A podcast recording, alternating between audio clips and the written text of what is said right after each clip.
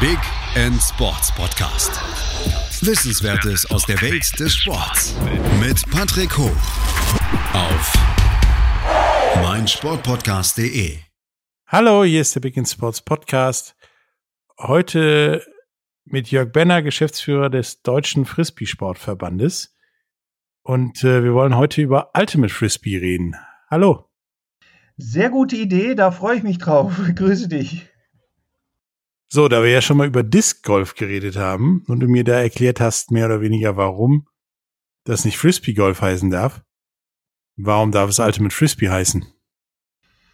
Naja, gut, ich war das letzte Mal ja schon so ein bisschen darauf eingegangen, dass in Deutschland der markenrechtliche Schutz ähm, so nicht gegeben ist. Das heißt, wir dürften eigentlich weiterhin Ultimate Frisbee sagen. Es ist aber irgendwann auch ein bisschen dazu übergegangen worden, hauptsächlich nur Ultimate zu sagen. Im offiziellen Sport international heißt es Flying Disc, Ultimate Disc. Okay. Und was genau ist das? also reden wir doch von Ultimate Frisbee, denn das sind ja auch die äh, herkömmlich als Frisbee-Scheiben bekannten äh, Flugsportgeräte, also diese Scheiben mit 175 Gramm und 28 Zentimeter Durchmesser. Da spielt man sich zu gegenseitig und die Grundbedingung ist, wer fängt, bleibt stehen, darf dann einen Sternschritt machen, ähnlich wie im Basketball.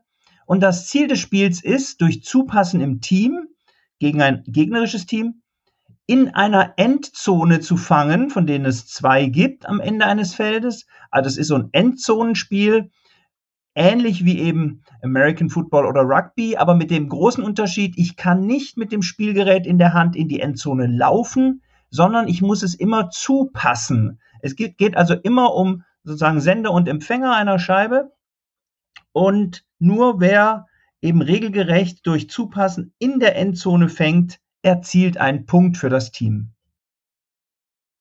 Okay, also ja, im Prinzip wie Football, das Ding muss fliegen muss in der Endzone gefangen werden. Und dann gibt's Punkte.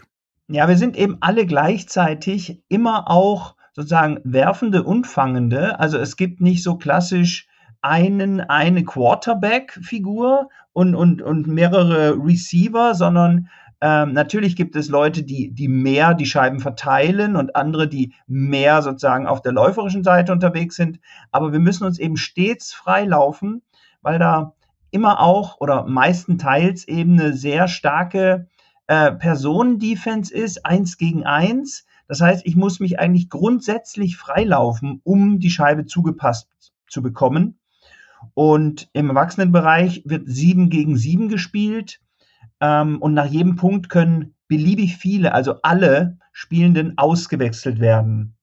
Ähm, das heißt, so ein kompetitiver Teamkader hat schon mal ähm, mehr oder bis zu 20 oder sogar eben noch mehr Athletinnen, die in einem Team zusammenspielen. Und im Top-Level-Bereich wird dann tatsächlich auch unterschieden zwischen Offense-Line und Defense-Line, also Spezialistinnen, die äh, dann eben das eine bevorzugt spielen. Die Offense ist sozusagen die Kür ähm, nee, Entschuldigung, das ist die Pflicht, dass ich meinen Punkt mache und die Defense wäre dann die Kür, dass ich die Scheibe sozusagen abhole oder ähm, unterbreche, den Flug der Scheibe unterbreche, so dass es dann einen sogenannten Turnover gibt. Das heißt, ich dann, äh, obwohl die anderen eigentlich Scheibenbesitz hatten, meinerseits mit meinem Team Scheibenbesitz bekomme und das ist dann so wie im Tennis im Prinzip ein Break-Punkt wenn ich dann schaffe, mich eben um einen Punkt mehr zu distanzieren. Jedes Spiel geht üblicherweise auf 15 Punkte, manchmal auch nur auf 13 Punkte. Und äh, das geht halt häufig wirklich bis zum allerletzten Punkt, wenn es dann 14 beide steht, dass der letzte Punkt entscheiden muss. Und es, es ist also sehr viel Action, sehr viel Lauferei, Springen nach der Scheibe, Luftduelle, ähm, Täuschbewegungen, beim Werfen, aber eben auch beim Laufen. Das ist so ein bisschen wie im Basketball, auch was die Laufwege betrifft, aber auf weitere Distanzen, weil das Feld eben im Erwachsenenbereich 100 Meter lang ist, also so lang wie ein Fußballfeld, aber ungefähr nur halb so breit, also 37 Meter in der Breite. Also ein sehr äh, sozusagen vertikal lau laufender Sport. Äh, es geht immer weg von der Scheibe in die Tiefe. Kriege ich das, den tiefen Pass oder ich, ich mache einen, einen, harten Cut, also einen Richtungswechsel und komme wieder zurück auf die Scheibe. Äh, so Comeback-Cuts gibt es ja auch im Basketball und auch dieses in den Lauf spielen ist ja typisch im Basketball. Und der Sternschritt erinnert auch daran. Also ist so eine Mixtur aus vielen Sportarten, aber eben ganz eigenständig, äh, insbesondere weil es eben mit dem Sportgerät äh, Sportflugscheibe funktioniert, also mit einer Frisbee-Scheibe. Sportflugscheibe, schönes Wort, schönes Wort für Frisbee. Ähm, aber du sagtest ja am Anfang, fängst das Ding und musst dann stehen bleiben, mehr oder weniger. Das wird ja motorisch, physikalisch ein bisschen schwierig, sofort stehen zu bleiben, ohne noch ein paar Schritte zu stolpern, zu laufen. Wie weit darfst du denn stolpern? Ich, ich darf so lange auslaufen, wie ich eben muss. Je schneller ich unterwegs war, desto länger dürfte der Bremsweg sein. Aber es, es steht in den Regeln tatsächlich äh, so schnell wie möglich. Es gibt eben eine Einschränkung, die lautet, ich darf beim Auslaufen nicht die Richtung ändern. Das heißt, ich darf nur geradlinig auslaufen und mir nicht irgendwie durch einen Bogen einen Vorteil verschaffen. Eine andere Regel ist, wenn ich beim Auslaufen über eine Linie stolpere oder wie auch immer, also die Auslinie, dann muss ich eben wieder zurück zu dem Punkt, wo die Auslinie war. Solange ich innen gefangen habe, ist das auch okay, dann darf ich auch innen weiterspielen. Und ähm, eine dritte Sache ist eben noch, äh, wenn es ums Weiterspielen geht, also ums unmittelbare Weiterspielen, dann muss ich das tun vor dem dritten Bodenkontakt. Ansonsten muss ich eben erst stehen bleiben, mein sozusagen äh, Standbein, den, den Pivotpunkt definieren und dann kann ich darüber den Sternschritt machen, nach vorne, nach hinten, Vorhandseite, Rückhandseite. Es gibt eben diese zwei Grundwürfe, sodass ich auf jeder Seite meines Körpers äh, werfen kann und äh, dann eben über den Sternschritt, also das ähm, festgesetzte Standbein ähm, dann erst weiterpassen. Dann muss ich eben anhalten. Da gilt die Drei-Schritte-Regel. Ansonsten ist eine Drei-Schritte-Regel nur so im allgemein gebräuchlichen ähm, oftmals äh, in aller Munde, dass die Leute sagen, bleib so schnell du kannst stehen, am besten in drei Schritten. Aber wie gesagt, in den Regeln steht, soweit ich weiß, einfach nur so schnell wie möglich. Was passiert denn, wenn mein Ausstolpern, Auslaufen die gerade Strecke leider Gottes durch den Gegner geht? Naja, also das ist ja noch eine weitere Besonderheit im Ultimate Frisbee, dass die Spielenden alles selbst regulieren. Und das ist ja auch eine, eine große Herausforderung. Ähm, dafür haben wir den Begriff des Spirit of the Game der Begriff kommt ja ursprünglich aus dem Golfsport, ich glaube 1744 ähm, in, in Schottland mal da entwickelt, aber in der Ausprägung im Ultimate Frisbee besagt eben der Spirit of the Game zuallererst, ich muss die Regeln kennen, aber dann auch sofort als zweites, ich soll und, und muss so gut ich kann Körperkontakt vermeiden. Ähm, die Sicherheit der Spielenden steht ganz klar im Vordergrund. Es gibt auch keine Rechtfertigung für jede Art von Foul, selbst wenn ich dabei die, die Scheibe noch berühre oder fangen kann. Ich äh, habe also immer auf die Sicherheit meiner Gegenspielenden zu achten. Das ist eine sehr mh, hm, feingliedrig ausgearbeitete äh, Regelbestimmung, also in verschiedenen Abschnitten des Regelwerks, wonach es grundsätzlich heißt, jede Berührung ist im Prinzip ein Foul. Wir unterscheiden aber zwischen geringfügiger und nicht geringfügiger Berührung. Das heißt, wenn wir beide an, nebeneinander herrennen und berühren uns an den Schultern, wird niemand das als Foul callen. Und es ist eben immer nur der Call der SpielerInnen selbst, der eine Spielunterbrechung herbeiführt. Es gibt tatsächlich kein, keine Schiri mit Pfeife, sondern die Calls unterbrechen das Spiel und dann klären ähm, normalerweise und, und vor allem immer nur die beiden beteiligten Personen an einer Situation. Wie hast du es gesehen? Wie habe ich es gesehen? Und wenn sie sich nicht einigen können, das, das geschieht alles in 20 bis 30 Sekunden maximal, wenn sie sich nicht einigen können, geht die Scheibe eben zurück zur vorherigen unbestrittenen Station. Und das heißt, dann bleibt das bisherige angreifende Team weiter im Scheibenbesitz.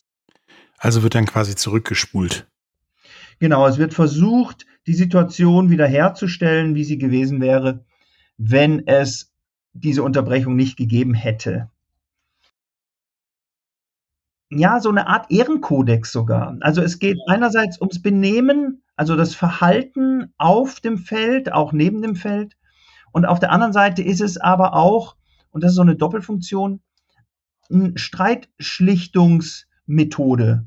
Also das ist wirklich eine, eine feine Sache, weil wir gerade auch in der Kinder- und Jugendarbeit äh, den Kindern und Jugendlichen hm, ganz klar sagen, du bist selbst verantwortlich dafür, dass die Regeln in Kraft treten. Das hätte ich nicht als nächstes gefragt. Funktioniert das? Das funktioniert wunderbar.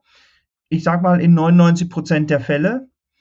Und natürlich gibt es in allem auch Ausnahmen. Jetzt muss man halt sehen, dass die US-Tradition da so ein bisschen anders gestrickt ist, denn ich kann auch noch mal historisch zurückgreifen. Das Ganze ist im Prinzip aus mh, ja, einer Kuriosität entstanden. Es stand in den ersten Regeln drin, sofern keine Schiris verfügbar sind, sollen die Spielenden das bitte selber klären. Und natürlich gab es am Anfang keine Schiris. Und die Leute waren sich eben alle auch sehr gut gewogen gegenseitig. Die, die haben sich gemocht, auch wenn sie jetzt aus sagen, anderen Teams kamen und haben eben grundsätzlich auch auf diese Sicherheit und Rücksichtnahme trotz Wettbewerbsorientierung geachtet. Und das hat sich soweit verselbstständigt. Nur gibt es in den USA, also in den Top-Level-Games, teilweise auch schon ja, seit langen Jahren, also mindestens seit den 80er Jahren, ähm, sogenannte Observer. Das heißt Spielbeobachtende, die ähm, auch also bei total absurden Calls sozusagen overrulen dürfen, die also die Möglichkeit haben, eine Entscheidung ähm, ja anzufechten beziehungsweise vielleicht sogar für nichtig zu erklären. Und im Weltverband äh, wurde eben auch überlegt, was machen wir im Top-Level-Bereich. Es geht dabei ja auch um die Kommunikation mit dem Publikum, mit den Kommentatorinnen und ähm, da gibt es Handzeichen, die wir inzwischen im Jugendbereich auch schon lehren. Und diese Handzeichen haben sich weitgehend eben eingebürgert. Und ähm, vom Weltflugscheibenverband, also die World Flying Disc Federation, die hat sogenannte Game Advisor, also nur beratende Personen eingeführt, die entweder bei Regelfragen nochmal dazukommen können und sagen, so und so ist die Regel, die aber auch äh, darauf hinweisen können, eure Zeit zur Einigung ist jetzt abgelaufen, bitte kommt zum Schluss, was machen wir? Und die eben auch noch äh, mit Handzeichen signalisieren können für alle sichtbar, es gab ein Foul, das ist ein ähnliches Handzeichen, wie man es im Basketball kennt, also mit dem einen Unterarm gegen den anderen, äh, mit, mit der Faust äh, und, und dem Unterarm auf den anderen Unterarm zu schlagen.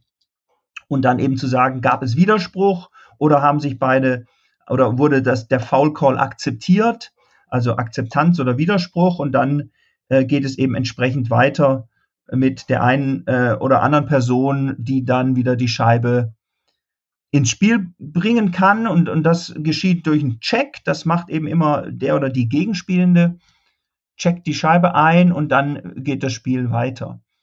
Also das ist schon eine sehr interessante Geschichte, die klingt jetzt vielleicht auch erst aufs erste Hören ein bisschen kompliziert, aber klärt sich eben sehr schnell ähm, beim Tun auf, Learning by Doing sozusagen, und kommt in allen Bereichen eigentlich auch sehr gut an. Also bei den allermeisten Spielenden, aber auch im Kinder-Jugendbereich, bei den Eltern, auch bei den LehrerInnen.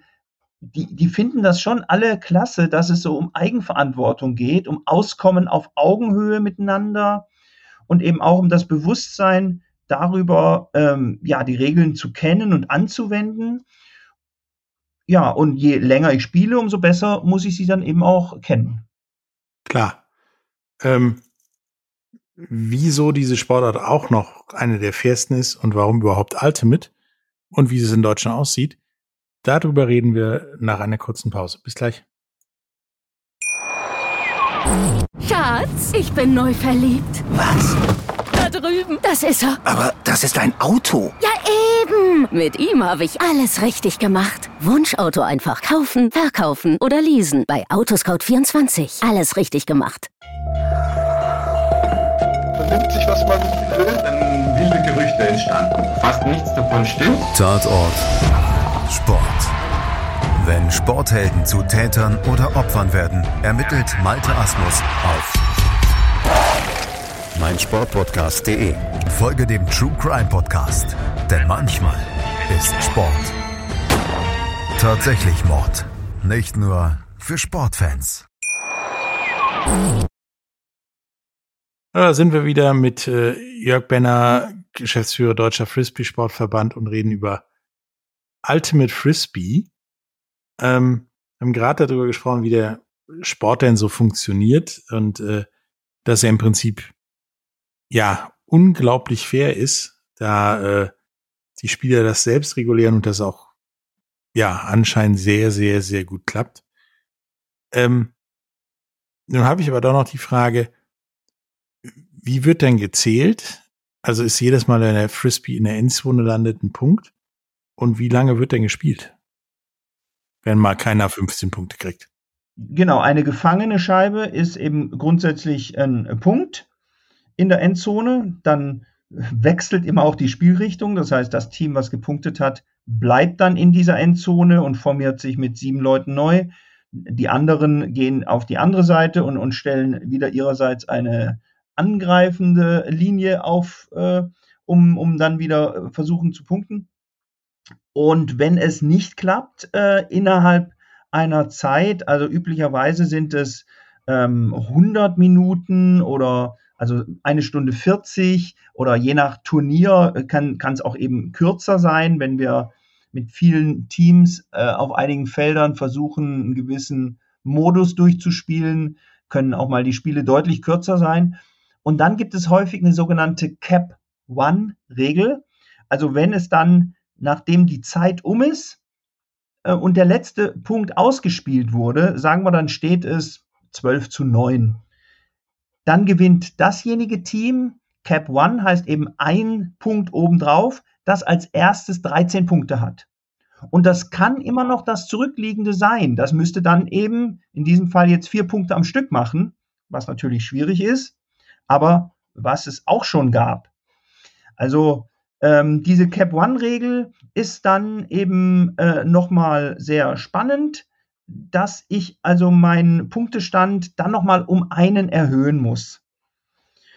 Andere Turniere sagen auch, äh, wenn die Zeit um ist, weil wir so eine, eine, so enge Taktung haben, wird nur noch der laufende Punkt ausgespielt und in der Vorrunde ist auch ein Unentschieden möglich. Aber üblicherweise ist eben im ähm, wettbewerbsorientierten, äh, also im Wettkampf, kein Unentschieden vorgesehen, sondern da wird äh, eben immer das Siegerteam ausgespielt. Ja, und äh, je nachdem, so 100 Minuten plus Überzeit, das kann dann also schon mal bis zu zwei Stunden dauern, so ein Spiel. Okay, also eine Nachmittagsbeschäftigung. Ja, inklusive Warm-up und Cool-down. Ähm, wenn sich dann mal zwei Spieler äh, ja über eine Körperberührung oder wie auch immer streiten, sie festlegen, das war ein Foul oder so, ähm, wie geht das denn dann weiter? Also gibt es dann auch eine Art von Frisbee, Elfmeter oder äh, wie wird dann weitergemacht? Nö, also es gibt ja kein Tor und es gibt auch keinen Elfmeterpunkt. Es gibt, wie gesagt, die Endzonen, in die äh, zu werfen ist. Und es geht immer an der Stelle weiter, wo ein Vorfall passierte oder aber Äh, wenn es eben die Regelung dann vorsieht, dass die Scheibe zurückgehen soll, geht es eben bei der vorherigen Wurfstation zurück. Das heißt, alle Spielenden gehen wieder dahin, wo sie ungefähr waren, mit ähm, also dem angreifenden und dem verteidigenden Team. Und dann fragen die beiden Beteiligten ihre Leute, steht ihr alle richtig, gut, okay. Dann checke ich die Scheibe wieder ein als Verteidiger sag äh, 3, 2, 1 und ähm, mit dem Tippen auf die Scheibe geht dann das Spiel wieder los. Es gibt dann noch einen zusätzlichen Zeitdruck, dass ich also als äh, diejenige Person an der Scheibe, sogenannter Marker, also ich mache die Marking Defense, wenn ich an der Scheibe verteidige, dann kann ich die Person im Scheibenbesitz anzählen und zwar im Sekundentakt bis zu 10. Und, und sobald ich eben Z von 10 sage im Sekundentakt, wäre die Person ausgezählt und würde auch den Scheibenbesitz verlieren. Das, das ist natürlich so eine Geschichte, dass da manche deutlich zu schnell zählen. Dann kann man dem widersprechen und sagen, das war zu schnell gezählt. Dann muss ich wieder zwei zurückgehen und äh, das sind dann so Feinheiten. Aber dieses Anzählen spielt eben auch noch eine Rolle, was jetzt die Zeit betrifft hat also einen gewissen Situationsdruck. Ich, ich muss innerhalb von zehn Sekunden weiterspielen und dadurch ergibt sich eben immer auch ein ziemlich guter Flow. Also es passiert immer sehr viel auf dem Platz und ähm, um, um nochmal auf äh, den Spitzenleistungsbereich äh, zu kommen, da kann es tatsächlich so sein, dass ein Turnover, eine verlorene Scheibe äh, und ein erzielter Breakpunkt über Sieg und Niederlage entscheiden kann. Okay. Hört sich sehr, sehr, sehr, sehr spannend.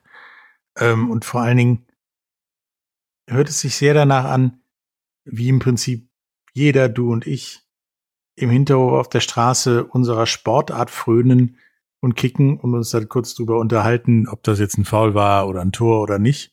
Nur auf, ja, Leistungssportebene gehoben und den Schiedsrichter einfach nie erfunden oder eingesetzt.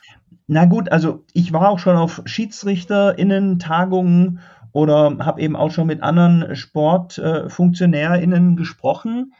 Die sagen dann auch immer, das ist aber echt interessant. Könnten wir das nicht auch mal versuchen? Und gerade im, im Deutschen Fußballbund gibt es ja durchaus auch Bestrebungen mit, mit einer sogenannten Fairplay League, ähm, dass da also die SpielerInnen teilweise selber entscheiden sollen über Einwurf oder Eckball oder Abstoß. Und ja, also ich, ich sage immer, es gibt eben gewisse Bedingungen. Ähm, Regelkenntnis ist das eine, die Rücksichtnahme sozusagen auf körperliche Unversehrtheit, also nach dem altbekannten Motto, was du nicht willst, dass man dir tu, das füge auch keinem anderen zu. Und außerdem eben auch ja, so ein gewisser Respekt im Sinne von Rücksichtnahme. Ähm, ja, wir wollen ja beide das Gleiche. Du willst gewinnen, ich will gewinnen. Dann schauen wir halt mal, wer im sportlichen Wettkampf da besser ist. Und es ist halt so ein bisschen vielleicht auch eine, eine Frage der Haltung oder auch eine Frage der Kultur, mit der ich mich dann entweder wohlfühle oder eben nicht. Ähm, weißt du, ich, ich finde ja alle anderen Sportarten auch toll, aber mich hat halt gerade im Ultimate Frisbee auch genau das begeistert, dass äh, es hier so ein Miteinander ist, trotz auch des Gegeneinanders. Ich meine, natürlich, man weiß aus anderen Sportarten, dass die Teams hinterher auch zusammen feiern und das finde ich gehört ja auch dazu, aber halt auch auf dem Feld kann ich durchaus eine, eine, eine Wahnsinnsleistung meines Gegenspielers beklatschen, wenn der die Scheibe fängt und einen Punkt macht mit einem Wahnsinns-Layout, also einem Sprung, einem Hechtsprung nach der Scheibe und ich hätte nie mehr gedacht, dass der die noch kriegt, dann kann ich da doch Respekt zollen und sagen, ey, super Catch, ähm, stark gemacht. Und ähm, obwohl er den Punkt gemacht hat, äh, kann ich das doch trotzdem gut finden. Ja, es ist alles eine Frage der Sozialisation und Erziehung. Es gibt dann Leute, die reagieren darauf, dass beim nächsten Kontakt kracht. Ne? Ähm, deswegen finde ich das, was ihr da macht in Sachen Fairplay, ganz weit vorne. Ähm, wie läuft denn das in Deutschland? Also es gibt ja wohl auch ähm, Indoor- und Beach-Varianten vom Ultimate Frisbee. Ähm, das mit dem Fußballfeld vielleicht ein bisschen schwierig indoor und am Beach auch. Ähm, wie weit verbreitet ist denn das Ultimate Frisbee in Deutschland? Naja gut, ähm, wir ähm, reden ja über ähm, rund ähm, 8000 Mitglieder im Deutschen Frisbee-Sportverband. Davon sind rund drei Viertel eben Ultimate-Spielende. Reden wir also ungefähr von 6000 im Verband. Ähm, wir wissen jetzt, dass äh, auch während Corona-Zeiten in wahnsinnig vielen Schulen auch äh, Frisbee-Scheibensätze ähm, bestellt und eingesetzt wurden, weil es eben auch auf Distanz möglich ist, miteinander zu werfen. Ähm, der Frisbee-Sport ist teilweise auch in den Schulcurriculi, Curriculae, ich weiß es nicht, wie es heißt, also in den Lehrplänen der verschiedenen Lehrpläne, genau. Genau, äh, mit drin für den Sportunterricht, wird also explizit dann auch genannt. Und die Verbreitung, ähm, ja, wir reden so über rund 150 Vereine, die, äh, in denen in Deutschland Ultimate gespielt wird, die also auch Mitglied über Landesverbände äh, im, im Deutschen Frisbee-Sportverband sind. Und wir haben eben Meisterschaften Indoor, Outdoor und Beach. Und das dann für äh, Kinder und Jugendliche. Bei ähm, Kindern sind wir in, in Dreierschritten noch unterwegs. Also da starten wir jetzt auch so im Bereich U11, U12, weil es immer mehr äh, tatsächlich auch äh, Kinder im Grundschulalter gibt, die den Sport betreiben. Dann gehen wir auf U14, U17, U20. Entsprechend gibt es dann eben auch Nationalteams ab U17, U20 und dann U24 äh, als Schnittstelle zu den Erwachsenen.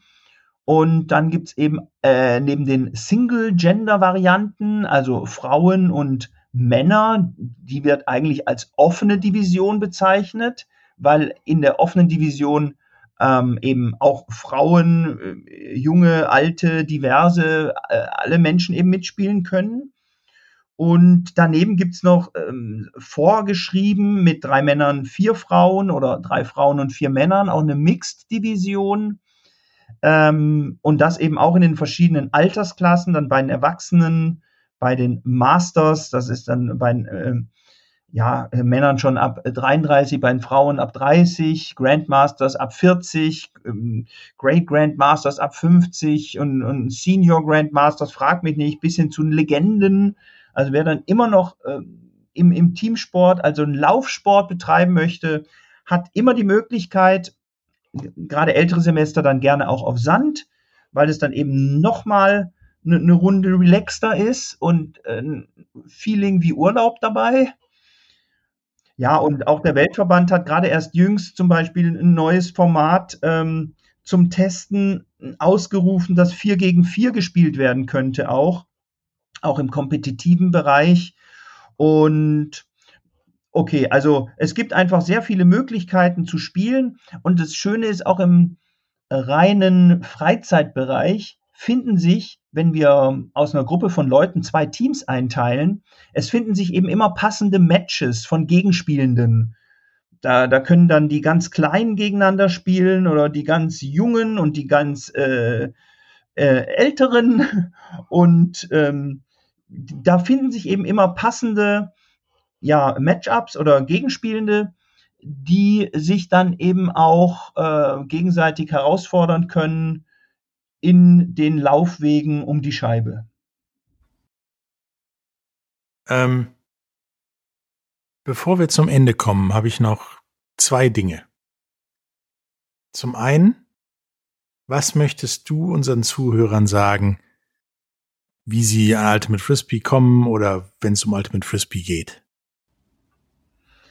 Also wer sich für Ultimate Frisbee interessiert, kann äh, sich gerne informieren auf unserer Verbandsseite frisbeesportverband.de oder eben ähm, mal über Recherche im Internet ähm, schauen, ob es da einen Verein gibt im, in der eigenen Stadt oder im Umfeld oder eventuell, ob es da auch äh, Schulen gibt oder an Universitäten wird es eben auch sehr häufig angeboten, wo wir mal mitspielen können.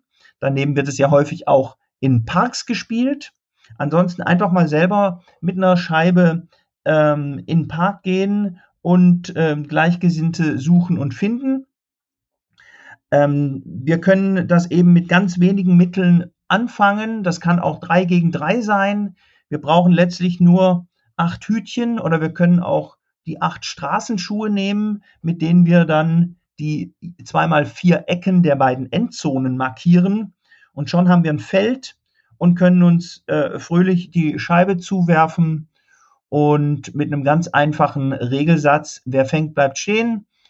Ähm, wir versuchen in der Endzone zu fangen und machen damit einen Punkt. Ähm, schon selber Ultimate spielen. Wie gesagt, macht das im, im Frühjahr, Sommer eine großartige Freizeitbeschäftigung. Ich habe es auch schon gemacht. Es hat einen Bums Spaß gemacht. Aber eine Frage habe ich noch und die brennt mir die ganze Zeit schon auf den Fingern. Warum Ultimate? Okay, da gibt's ähm, verschiedene Legenden, warum der Sport tatsächlich ultimativ heißt. Die ähm, gängigste äh, Beschreibung der Herkunft des Namens ist, dass es einfach nach einem Vollsprint übers ganze Feld und ich erhalte dann einen langen, tiefen Pass, der in der Luft steht, vor mir schwebt und vor mir weiterfliegt und dann kann ich gerade noch mit einem Sprung nach der Scheibe mit Daumen und Zeigefinger die Scheibe greifen, dann ist das das ultimative Gefühl. Also das, das ist die gängigste Beschreibung.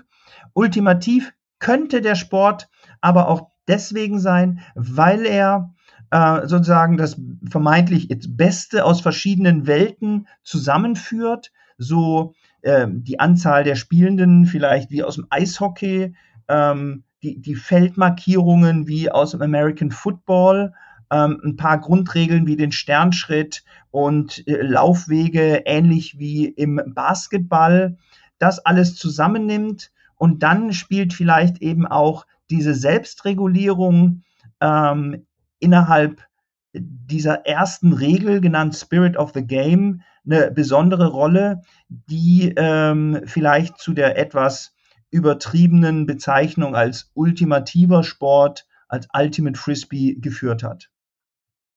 Also sucht euch die Erklärung selber raus. Mir gefällt die mit dem Spirit of the Game am besten, weil das, ja, kommt bei mir gut an. Die Selbstregulierung, das Fair Play ist das Ultimative. Finde ich super. Es hat mir wieder tierisch Spaß gemacht, Jörg, mit dir über, ja, Frisbee-Sport zu reden. Ähm, wir sehen uns auf jeden Fall noch mal irgendwie und äh, werden auch weiter am Frisbee-Sport dranbleiben. Genau, Danke. ich sage immer, ähm, an der Scheibe bleiben. Oder an der Danke Scheibe dir. bleiben. Ja. Bis dahin. Tschüss Bis und dann. Dank Tschüss. für die Einladung. Dir hat dieser Podcast gefallen? Dann klicke jetzt auf Abonnieren und empfehle ihn weiter. Bleib immer auf dem Laufenden und folge uns bei Twitter, Instagram und Facebook. Mehr Podcasts aus der weiten Welt des Sports findest du auf meinsportpodcast.de. Schatz, ich bin neu verliebt. Was? Da drüben. Das ist er. Aber das ist ein Auto. Ja, eben. Mit ihm habe ich alles richtig gemacht. Wunschauto einfach kaufen, verkaufen oder leasen. Bei Autoscout24. Alles richtig gemacht. Wie baut man eine harmonische Beziehung zu seinem Hund auf? Puh, gar nicht so leicht. Und deshalb frage ich nach, wie es anderen Hundeeltern gelingt, beziehungsweise wie die daran arbeiten. Bei Iswas Dog reden wir dann drüber. Alle 14 Tage neu mit mir, Malte Asmus und unserer Expertin für eine harmonische Mensch-Hund-Beziehung, Melanie Lippisch. Iswas Dog mit Malte Asmus. Überall, wo es Podcasts gibt.